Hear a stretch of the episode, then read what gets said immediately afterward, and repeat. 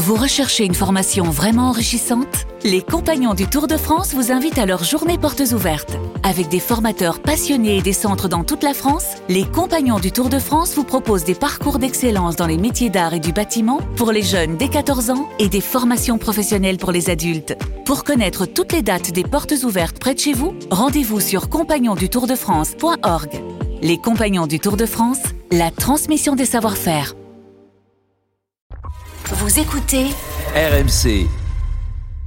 Hamza est là ce soir, pourquoi? Parce que hier se sont terminés les qualifs de la Cannes. On, on a donc les 24 qualifiés, parce que désormais à la Cannes, il y a 24 qualifiés.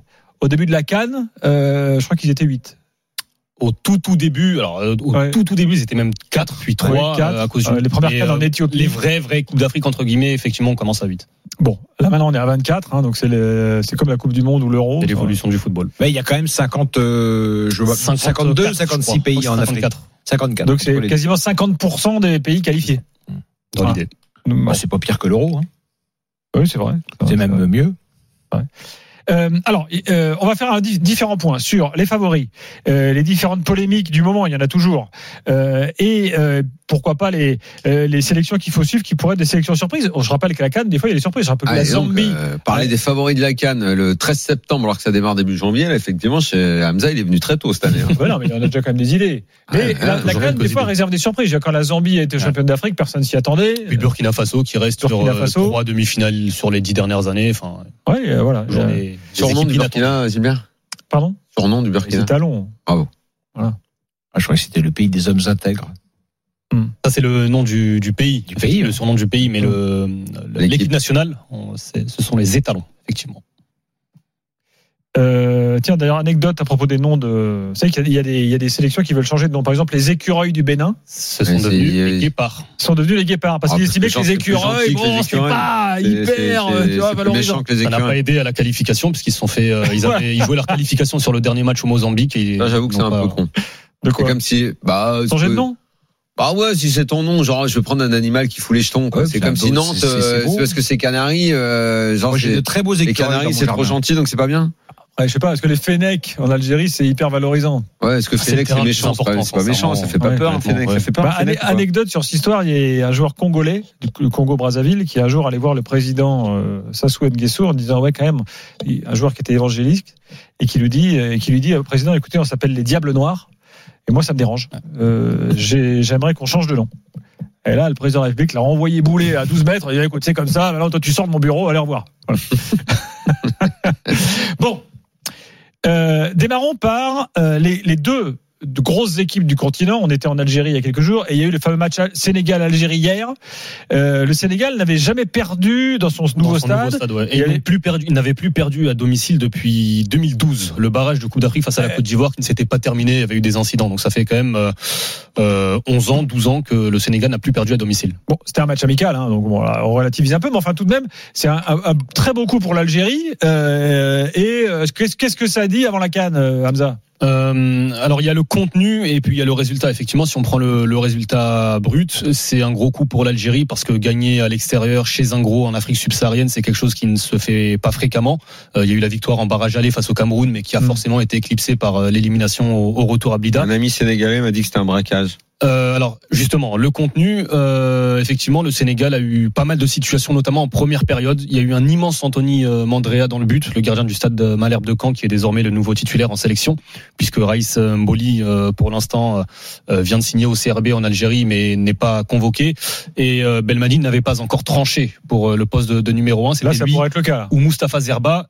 Et euh, Mandrea a joué les deux matchs de, de septembre, donc on suppose qu'il sera- terminé, il a disparu du paysage. il a pris sa retraite internationale Ah. il, y a, il y a quelques, quelques semaines à peine. C'est peut-être mieux, non? Donc euh, Mandrea, effectivement titulaire, il fait un gros début de saison en plus avec le Stade Malherbe. Et forcément, Enfin, il ah avait- attends, pardon, mais Okidje il joue en Ligue 1, euh, ce qui n'est pas le cas de Mandrea, par exemple. D'accord. Alors, Et- Mandrea jouera en Ligue 1 dans un an. Peut-être, ouais, pas- Mais euh, non, non, il fait vraiment une grosse, grosse partie. C'est vrai qu'à la pause, il peut avoir 2-3-0 pour euh, pour le Sénégal. Et l'Algérie s'est montré extrêmement réaliste offensivement. Il y a eu une grosse opportunité en première période sur un 3 contre 2 euh, mal négocié. Un but en seconde période sur coup de pied arrêté, la tête de, de Fares euh, Chaibi. Ce sont les deux seules occasions euh, algériennes. Alors en seconde période, on a eu une équipe euh, algérienne bien plus solide défensivement qui a concédé très peu de situations finalement, mais euh, effectivement la faut pas être inquiet de la défaite sénégalaise. Je pense euh, qu'elle est je vais pas dire une, j'aime pas le, le terme de défaite encourageante, mais en tout cas sur euh, sur le fond et sur ce que l'on a vu sur le a joué pas mal. Sadio Mané a joué. Ouais. Comment? Euh, alors comment? Il a eu il a eu des situations, mais il y a eu pas mal de déchets, beaucoup de nervosité aussi. C'est assez rare euh, pour euh, pour Sadio Mané, euh, notamment sur le dernier quart d'heure, les 20 dernières minutes. Pas mal de, reproches au niveau du corps arbitral. Euh, mais on connaît le, le Sénégal. Ce que je disais il y a, il y a deux trois ans, c'est que le plan A c'était donner le ballon à Sadio Mané, prier. Le plan B c'est donner le ballon à Ismail Assar et prier. Ismail Assar n'est pas là puisqu'il est blessé. Ouais. Il y avait que Sadio Mané. Il jouera Iliman- pas avec l'OM ce week-end d'ailleurs. Normalement non. Mm. Iliman Ndiaye euh, assez euh, assez discret et puis il y a l'incorporation de, de nouveaux joueurs, mais c'est- un match plutôt intéressant en tout cas. Alors il y a, il y a une, une idée reçue en Afrique qui dit que quand la Cannes se joue dans un pays subsaharien, en l'occurrence c'est le cas la Côte d'Ivoire, euh, les pays du Maghreb ne gagnent pas. Et inversement d'ailleurs. C'est vrai, on avait sorti, alors je l'avais, je l'ai pas sûrement, on avait sorti la stat on disait, euh, juste Amérique du avant, Sud, c'est les Ouais, qui gagnent. Europe, c'est les Européens juste avant la, la précédente Coupe d'Afrique, euh, lors de l'émission euh, pré-Coupe euh, d'Afrique dans l'After Galaxy, on avait sorti la stat. On, on va être clair. La Tunisie a gagné en Tunisie, sa seule Coupe d'Afrique. L'Algérie en a gagné deux, une en 90 en Algérie, une en 2019 en Égypte.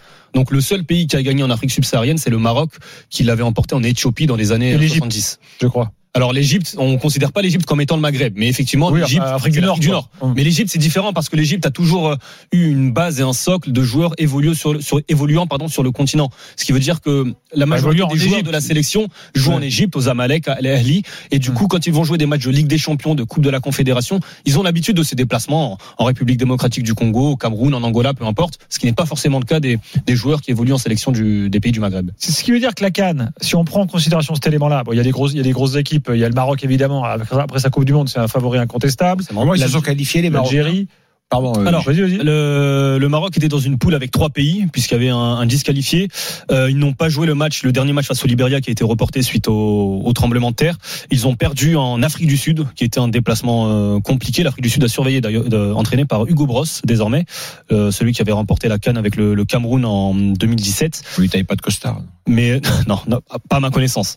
Mais euh, non, non, le, le Maroc forcément fait partie de, des deux, trois grands noms que, que l'on attend. Après, faut être très clair. D'ailleurs, j'imagine que les Marseillais, hier, ont vu que ils disposaient d'un bon joueur euh, qui devrait Ah, peut-être plus ouais, jouer. a Paraît-il paraît-il qu'il y a un bon milieu de terrain dans l'effectif Ouais. de, de l'OM. Ah oui, Et- les- tous les Marocains, enfin les Marseillais, ont, Ouais. ont- et ont dit regardez, quand il est dans l'axe, comme par hasard, Ah, ça change tout. Il est, il est, il clair, il est clair qu'on fait une parenthèse là-dessus. Il est clair qu'à un moment à Marseille, il va falloir régler ce problème.